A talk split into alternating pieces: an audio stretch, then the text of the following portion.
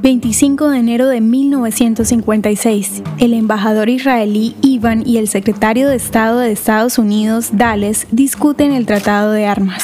Abba Ivan, embajador de Israel en Estados Unidos, y John Foster Dulles, secretario de Estado de Estados Unidos, iniciaron la negociación internacional para que Estados Unidos le vendiera a Israel armas y municiones por 50 millones de dólares, en respuesta a un acuerdo de armas de 80 millones de dólares alcanzado entre la Unión Soviética y Egipto. La reunión no produjo ningún compromiso más allá de la intención de continuar las discusiones en una fecha futura. El argumento principal de Iván fue enfatizar la importancia estratégica de Israel en la Guerra Fría. En Medio Oriente fue un importante campo de batalla ideológico en la rivalidad entre Estados Unidos y la Unión Soviética. En parte, como resultado de los esfuerzos de Iván y de David Ben Gurion, Estados Unidos emergió como el principal proveedor de armas de Israel después de la guerra de 1967.